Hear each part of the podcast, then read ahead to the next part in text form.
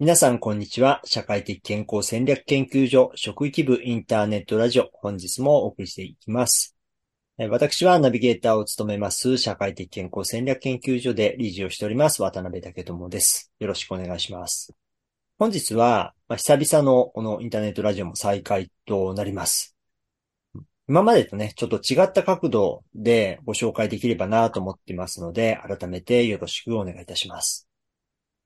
で、早速ですが、本日は国際標準化、顧企画検討を研究している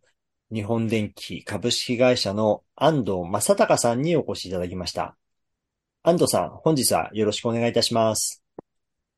NEC の安藤と申します。よろしくお願いいたします。はい。では、まず、安藤さん、自己紹介からお願いできますか？はい。えっ、ー、と、NEC のライフスタイルサポート統括部に所属しております、安藤正隆と申します。私の業務は、えー、健康予防領域の、事業開発を担当しておりまして、具体的には、コーセンシングウェルネスソリューションというソリューションの事業開発を担当しております。もう少し詳しくお伝えすると、えっ、ー、と、インソール、靴のインソールですけども、その中にえっ、ー、と、センサーを入れて、そのセンサーから歩き方のデータを取得、見える化し、健康管理の方に役立てていく。そのようなソリューションを使っています。はい、ありがとうございます。安藤さんは、このプロジェクトに携わってもどれぐらいになるんですか？えっ、ー、と、プロジェクトに携わっては1年ちょっとくらいになります。それ以前は、安藤さんどんなものを専門的にやられていたんですか？長らくヘルスケアの分野の事業開発をやっておりまして、えっ、ー、と、検診のデータの分析ですとか、あとは、えっ、ー、と、本当に予防施策の検討みたいなところを担当してました。じゃあ、今までのはどちらかというと研究みたいな部分が大きかった感じですか？そうですね。うん。はい、ありがとうございます。今やってるインソール、いかがですか？手応えとか。それまではどちらかというと、本当に IT のアプリケーションとか、あとはデータ解析といったような、目えー、目に見えないというとちょっとあれですけども、あの、IT の中の話だったんですけども、今やってるインソールってのは、あの、ハードウェアの部分もセンサーという形で含まれるので、ちょっとこれまでとやってきたビジネスとだいぶ違うなというふうに感じてます。はい、ありがとうございます。だいぶ違うなって言ったところでは、どんなところが、こう、利点、強みになってるんでしょうかね。そうですね。あの、やはりお客様に、えっ、ー、と、具体的にものを見せて示してあげるところっていうのが、まあ、フェイス2フェイスだったり、直接ものを渡して、あの、履いていただいて、あの、感じていただけるというところが大きく違うかなというふうに思ってます。これまでなかなか顔が見えなかったりする部分もありましたけど、やはり、あの、デバイスとか使っていると直接、あの、一人一人のお客様から反響いただくことがありますので、というのは違いがあるなと感じてます。うん。はい、ありがとうございます。もう、その商品自体は、もう販売もしてますもんね。一般の方でも購入されている方いるんですよね。そうですね。ご利用いただいております。どうですか？購入者の反応とかあれば、なんか教えていただけますか？あ、ありがとうございます。マッカーケという、あの、クラウドファンディングのサイトを通じて、えー、販売してたんですけども、そこでの利用者さんのコメントとして、えっ、ー、と、歩き方にちょっと癖があったり、えっ、ー、と、なんかこう、変な歩き方というふうに周りから指摘されたというふうな利用者さんいらっしゃいまして、この私たちのソリューションを使って歩き方を見える化することで、えー、どういうふうな癖があるのかということが少し客観的に分かったというところですとか、あとはそれを改善するためのエクササイズも、あの、乗っけていますので、それを使って、まあ、徐々に、えー、歩き方がこう良くなったというふうなところを、えー、またスコアとかを見ながら、あの、体感していただけるというふうなことで、まあ、非常に、あの、まあ、びっくりしたとか、あの、感動したというふうなコメントをいただいております。はい、ありがとうございます。でも、そのインソールは計測だけじゃなくて、なんか計測でこういう歩き方に課題ありそうですねとかっていうのが見えるだけじゃなくて、まあ、それの改善する、まあ、ソリューションみたいなものも備わってるってことですね。そうですね。あの、アプリの動画からあの、配信する形になるんですけども、あの、それぞれの、えー、まあ、例えば、えー、つま先の向きがちょっと違うとなった場合には、どういうふうなトレーニングをすればいいのかというふうなところをアドバイスをしております。うん。安藤さんも実際使ってるわけですよね。はい。安藤さん、自分で計測してどうだったんですか？えっ、とですね、私は専門的になるんですけども、踏み出す時の足の角度が、ちょっと弱い、弱いというか、角度があまり標準に比べると出てないっていうところがあって、あの、そういうところは、あの、点数があまり良くないので、うん、あそ自分の歩き方ってそういう歩き方なんだということを認識して、えー、もしかしたらこう、足の、えー、足首が硬かったりとか、そういうふうなところをしているの、あの、原因なのかなというのを気づかされるきっかけになりました。それを使って安藤さん、なんか歩き方とか直されたんですか？そうですね。やはりあの、点数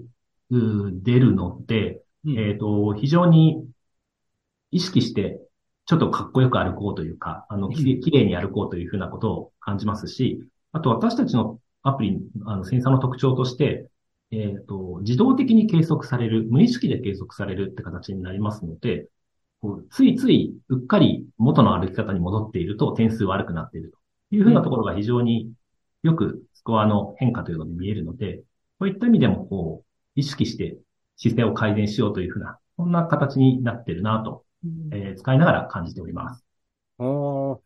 結構、サポート手厚い感じですね。ありがとうございます。うん。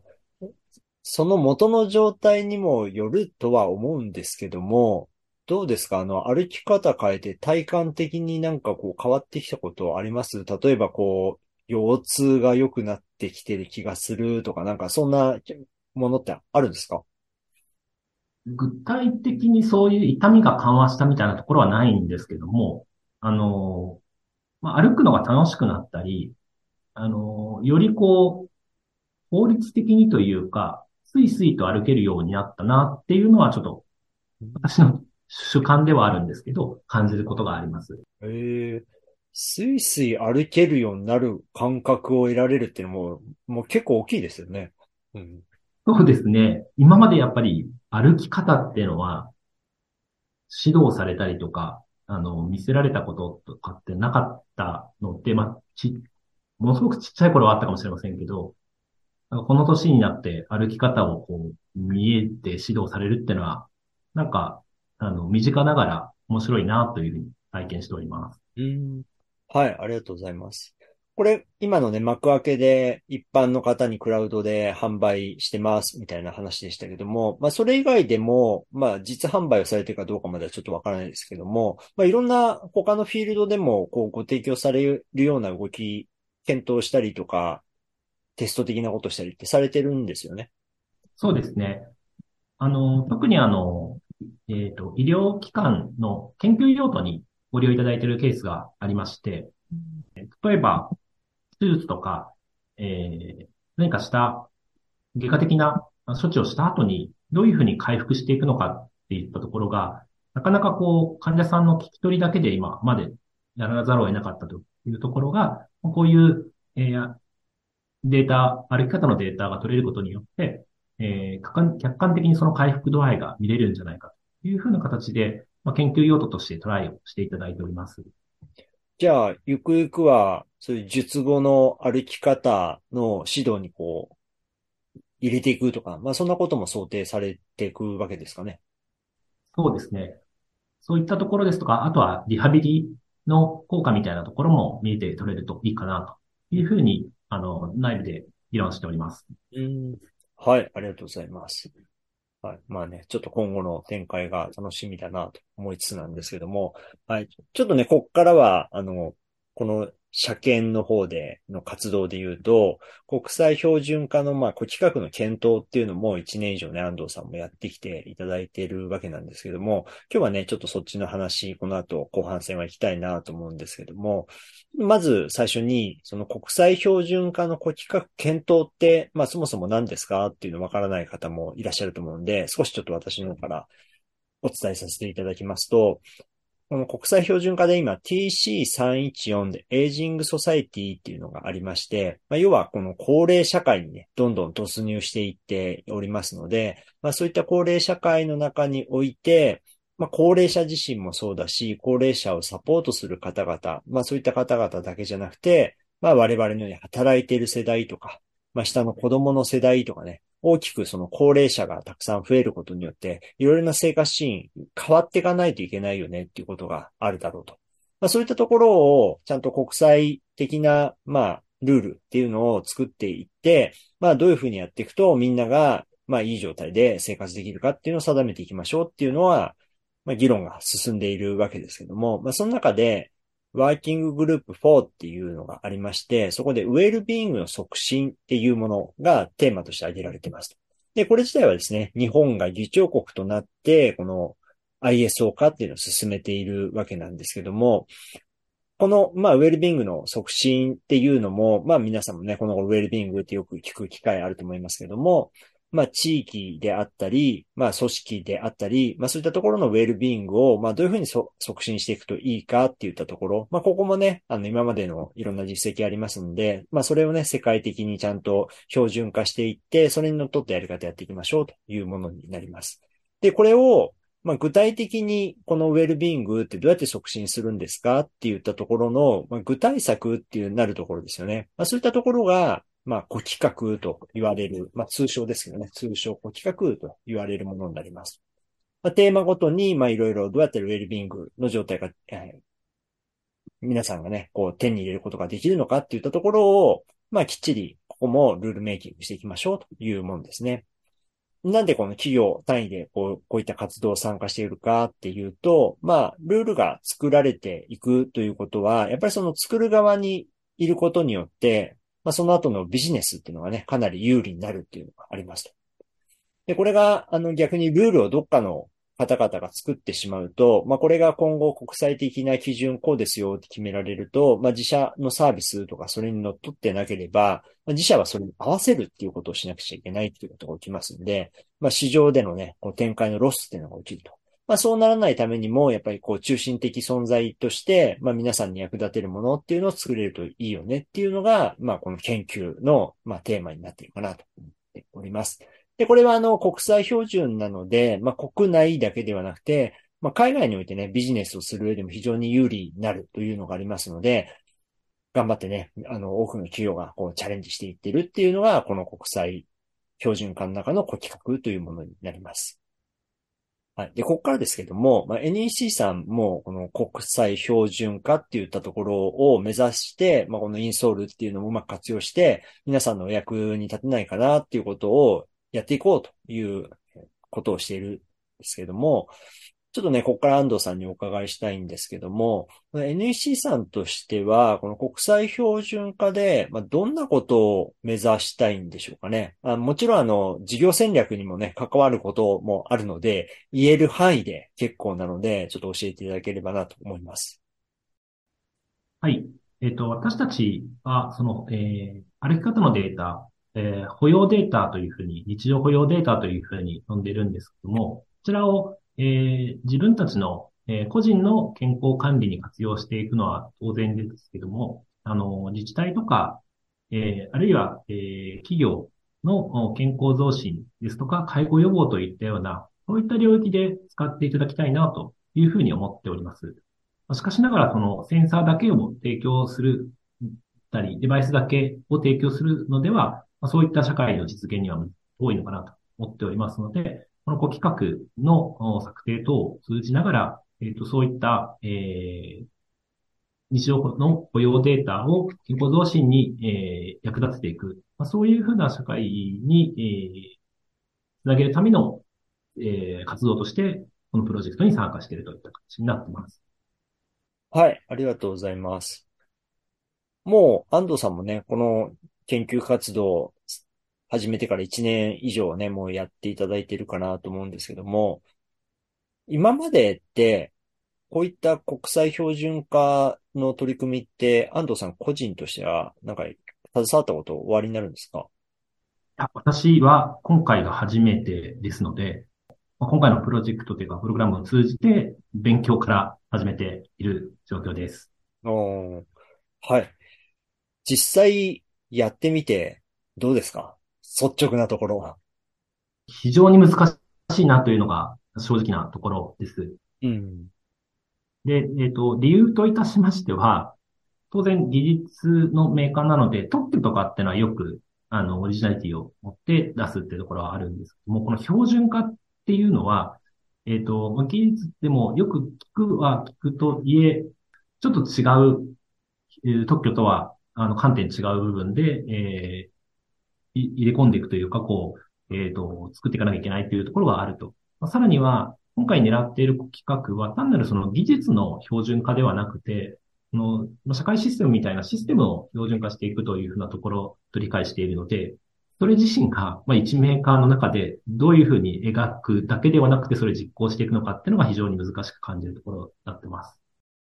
はい、ありがとうございます。今ね、安藤さんが言ってくれたシステムとしてっていうのは、まあ、プロダクト